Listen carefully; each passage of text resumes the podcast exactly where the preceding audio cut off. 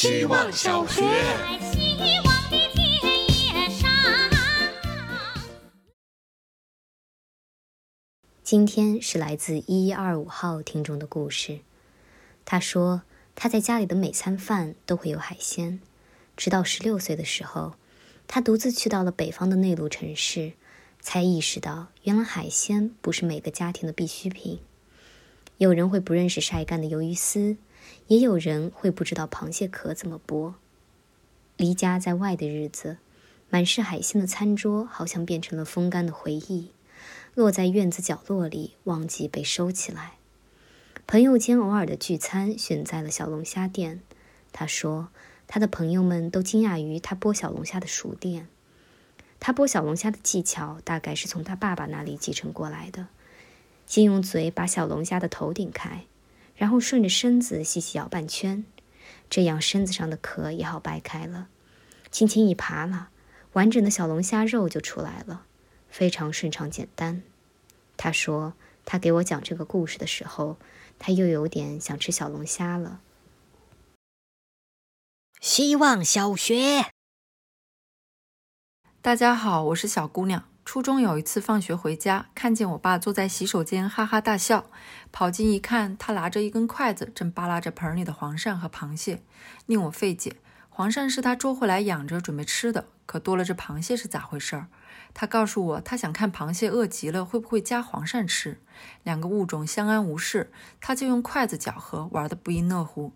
此类事情有很多，有时他故意把零食放在高的地方，看我爬上爬下的抓狂，邪恶的偷笑。学生时期，我一直是非常喜欢恶作剧的人，分寸不好时还会惹老同学。随时间推移，这份遗传因子在成年的我身上，更多的体现在言语上的偏颇，俗称毒舌。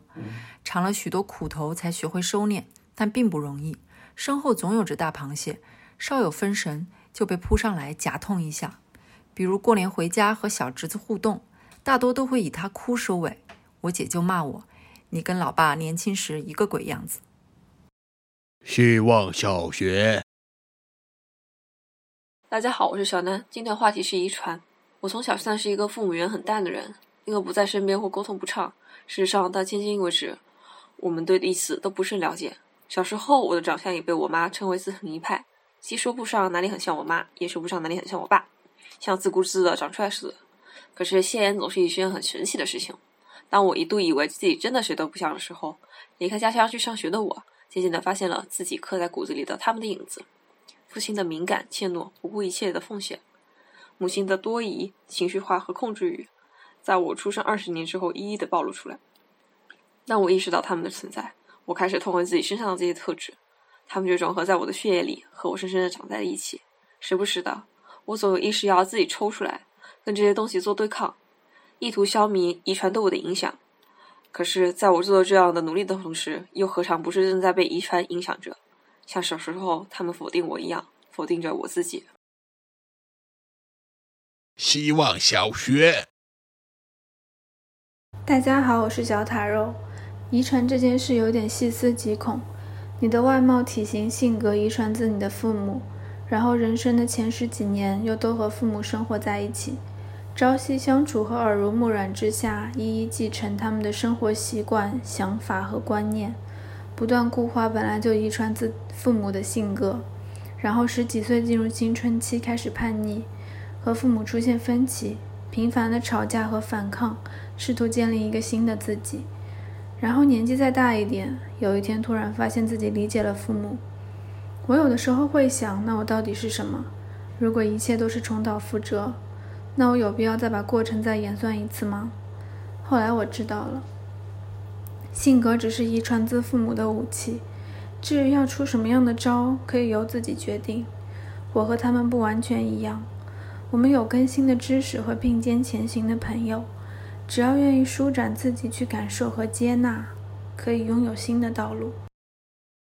希望小学，大家好，我是小报告。我想遗传我妈的不认命。我妈从来不觉得自己是个普通人，即使她到现在也没表现出有多不普通。她不和别人争男人，也不在乎名利，各种各样的声音都在定义她，说你是个好妈妈，但也仅仅停留在好妈妈了。连星座也是这样描述的。可是只有我知道，她坚持不懈地想打破点什么。每天按时练字、练朗诵、跑步、上投资课。作为人民教师，我没见过谁比他更坚韧的去炒股。每次开盘的时候，脸红脖子粗，让我以为他中大奖。但结果是唯一的说服力。他从没在股票上赚到过钱，他也承认了他不适合搞这些，但他还是在参与着。她是他小说里的女主角，永远在让自己更有把握一些。他说：“认命意味着听了所有外界的话，但是和好的设计一样，真正的好故事不打破点什么才算不上好故事。”